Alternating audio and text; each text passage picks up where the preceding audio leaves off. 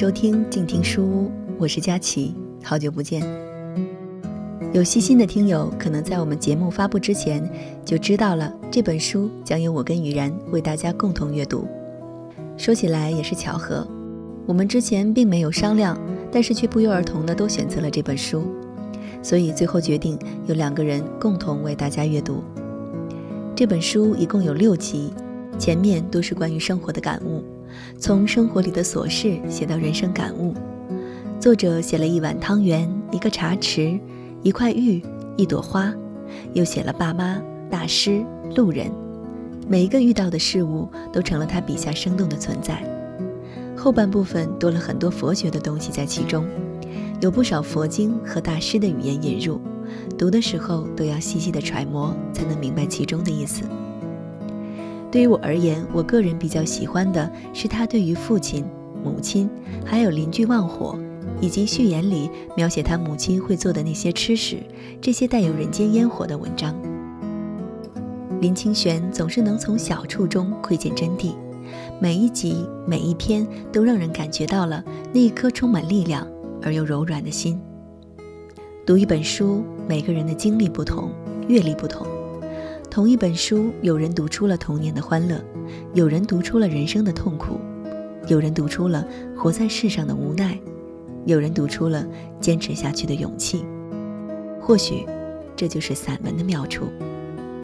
今天将要为大家阅读的是本书当中第二集的一篇文章，《期待父亲的笑》。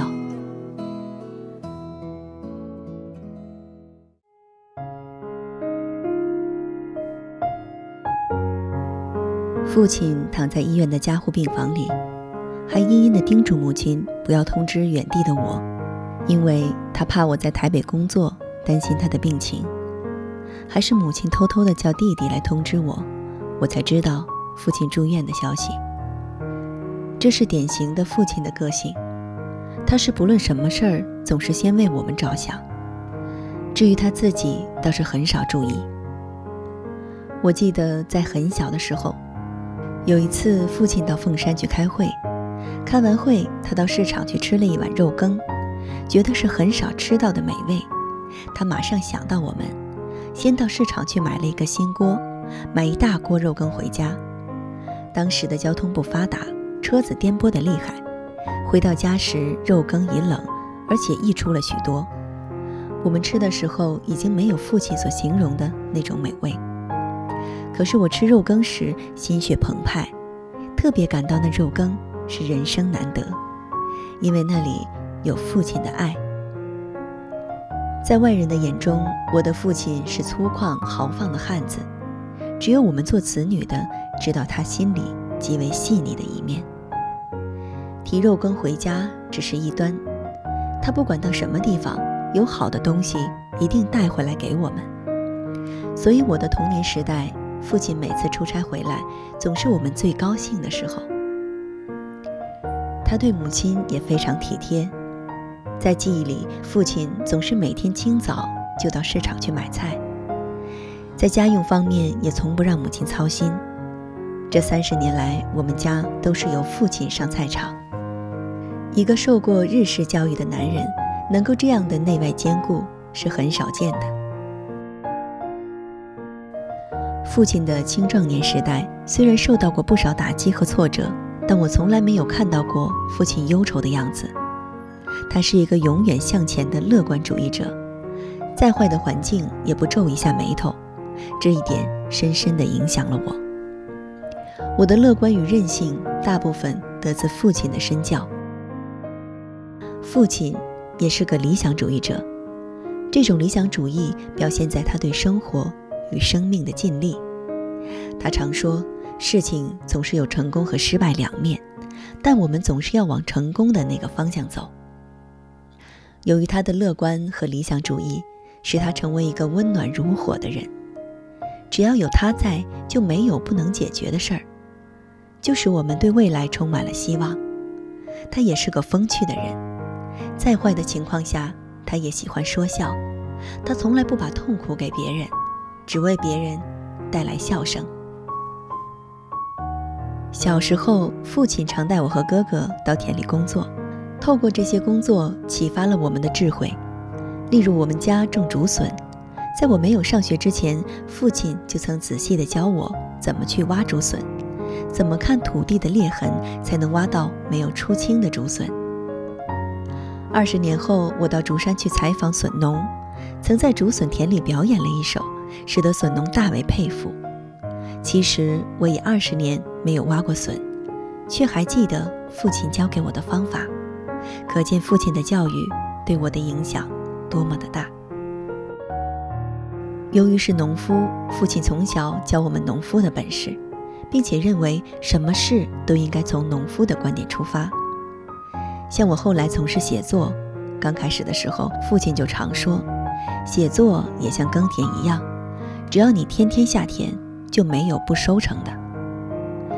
他也常叫我不要写政治文章，他说，不是政治性格的人去写政治文章，就像种稻子的人去种槟榔一样，不但种不好，而且常会从槟榔树上摔下来。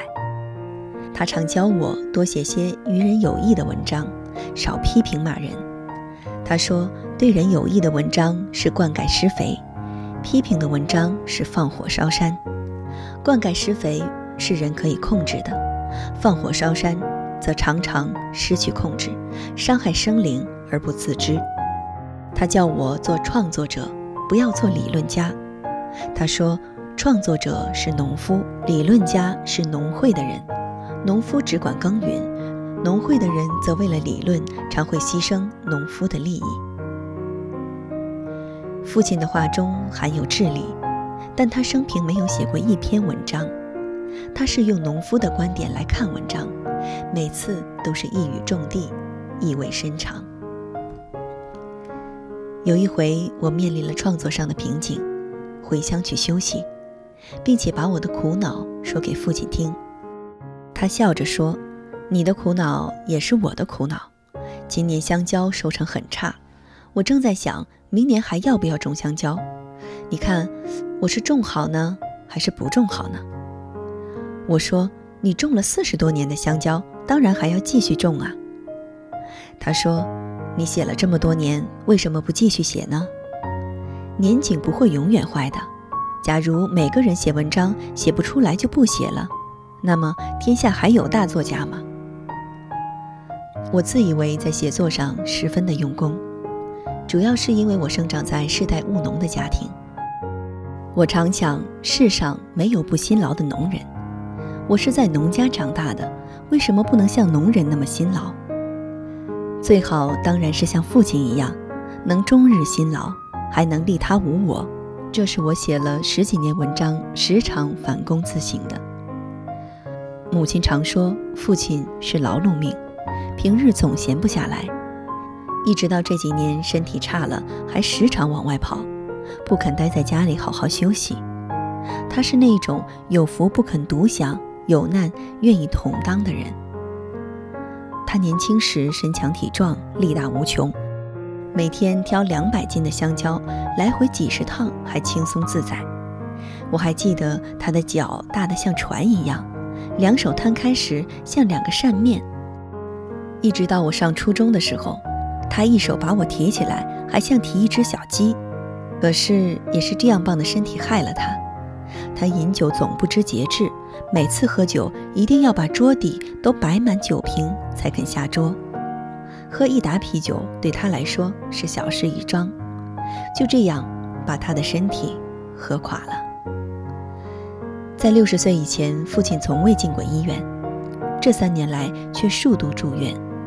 虽然个性还是一样的乐观，身体却不像从前那样硬朗了。这几年来，如果说我有什么事情放心不下，那就是操心父亲的健康。看到父亲一天天的消瘦下去，真是令人心痛难言。父亲有五个孩子，这里面我和父亲相处的时间最少，原因是我离家最早，工作最远。我十五岁就离开家乡到台南求学，后来到了台北工作，也在台北，每年回家的次数非常的有限。近几年结婚生子，工作更加忙碌，一年更难得回家两趟，有时颇为自己不能孝养父亲感到无限的愧疚。父亲很知道我的想法。有一次他说：“你在外面只要向上，做个有益社会的人，就算是有效了。”母亲和父亲一样，从来不要求我们什么。她是典型的农村妇女，一切荣耀归给丈夫，一切奉献都给子女。比起他们的伟大，我常觉得自己的渺小。我后来从事报道文学，在各地的乡下人物里，常找到父亲和母亲的影子。他们是那样平凡，那样坚强，又那样的伟大。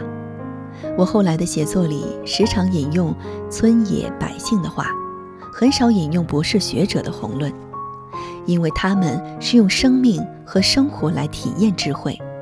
从他们的身上，我看到了最伟大的情操，以及文章里最动人的素质。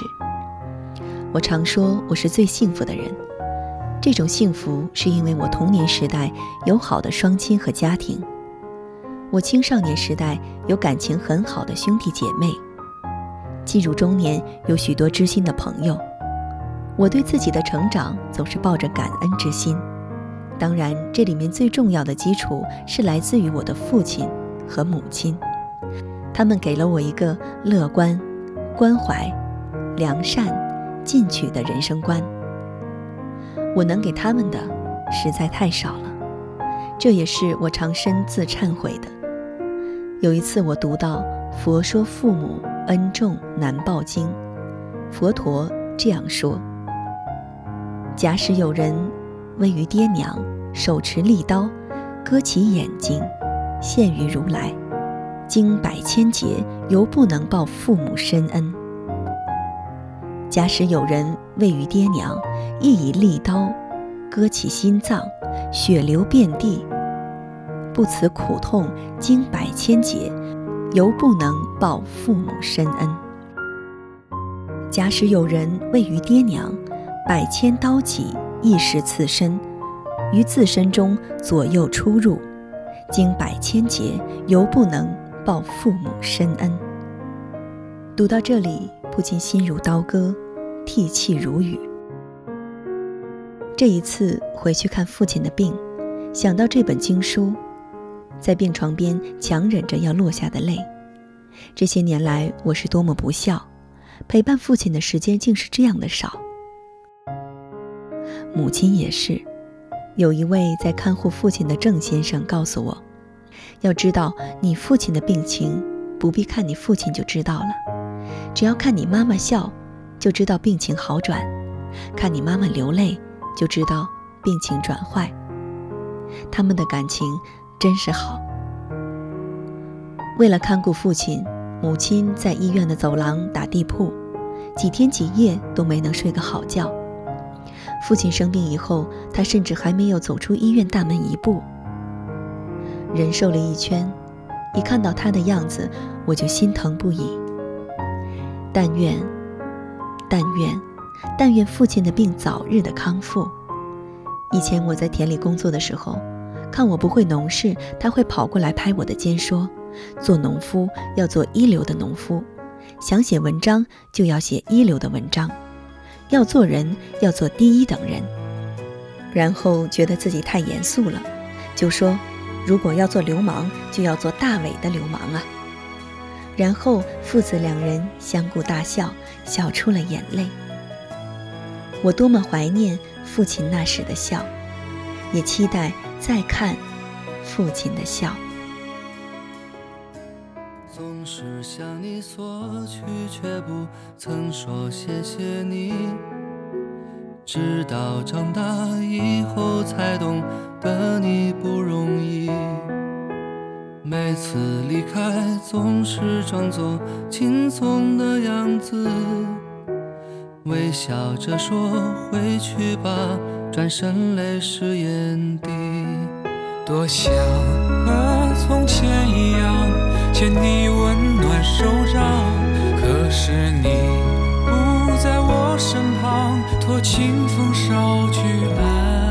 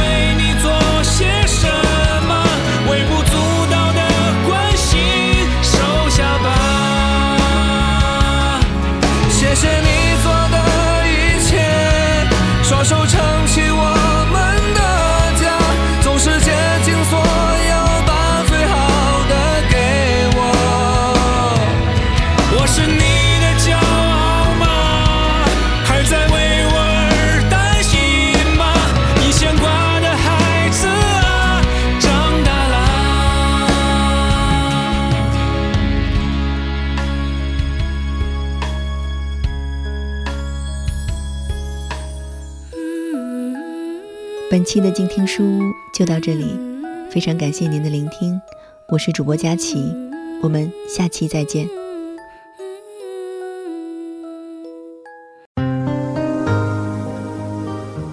本节目由静听有声工作室荣誉出品，安静聆听，让心宁静，静听有声，聆听内心的声音。